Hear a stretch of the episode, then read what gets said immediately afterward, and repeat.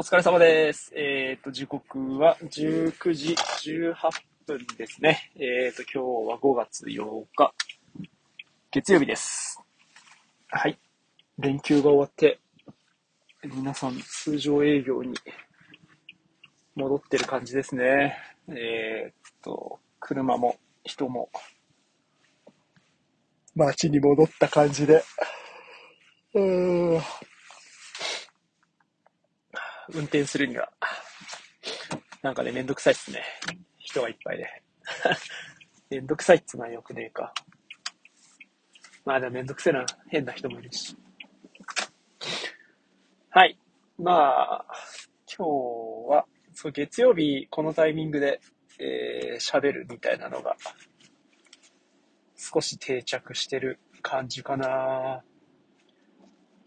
まあ、わりかし月曜日は、なんかね、早く帰りたいなっていう感じもあるし、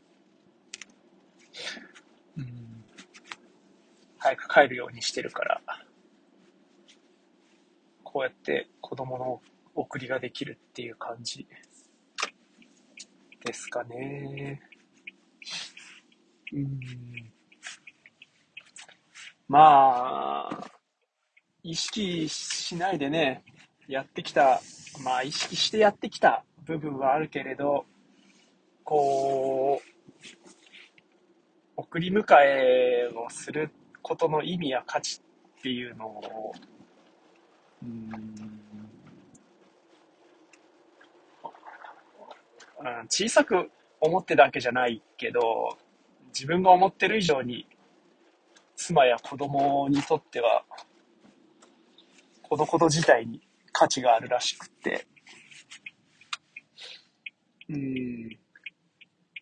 まあなんかね、役目っていうか役割っていうか、そういうののすごく自分が果たせるところの大きいものなんだなと、うん、ここのとこね、すごく感じますね。あとは、なんだろう、こういうのができることに対しての喜びっていうか、あー。やっぱこう生活が安定しているからこそできるわけで、生活リズムっていうのが、生活自体は困窮してますけど、うーんななんていうの？こう朝が来て、夜が来て、また次の日が来る。っていうのを当たり前だと思えるっていうか、月火水木金土日があるとか、うん休む。むべき時に休みがあるとか、働くべき時に働きに行けるとか、あー学校に行くとかもそうだし、あー塾に行くとか、習い事があるとか、なんかそういうの全てが、なんか、あ当たり前が当たり前のようにあるとか、うん。こう、特別っていうのは、やっぱり特別だからこそ特別なわけで、非日常っていう風なのを感じるには、やはり日常っていうのがすごく大事なわけで、うん、日常を日常と感じているこの日々が、うん、すごくありがたいし、うん、特別なんだなっていう感じがしてますよね。うん、まあ、それってね、なんだろう、こう、感じ、感じなくてもいいけど、感じられた方がより幸せは多いっていうか、なんだろう。このね、魚釣りしてる人に、なんで魚釣ってんだみたいなね、そういう話を聞くとかっていうのって、すごく有名な話ですけど、うん。何をもって幸せかっていう部分。自分で決めて幸せを感じられるっていうのとか、あふとした瞬間に幸せをこう、感じてしまうというか、なんかそういうのが、幸せだなと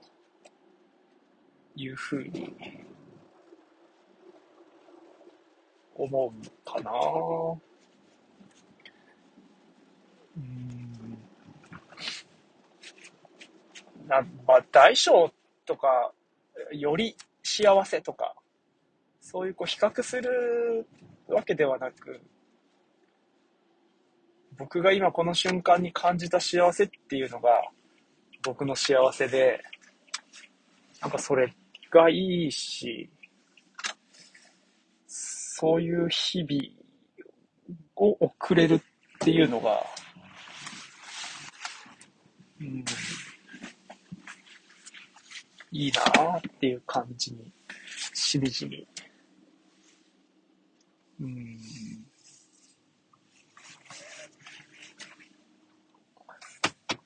若い頃には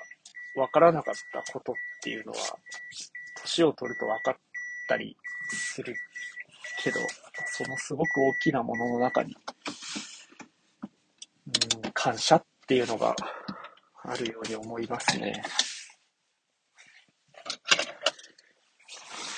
感謝しなさいって言われて感謝できるようになった部分もあるけど、今この気持ちを何かの言葉で表すとするともう感謝しかないっていうかね、ありがとう、ありがたい、嬉しいとかね、うん。なんかそういうのを日々感じてやまない最近ですかね。うん、今日もありがとうございます。それじゃあ、また。どうもありがとうございました。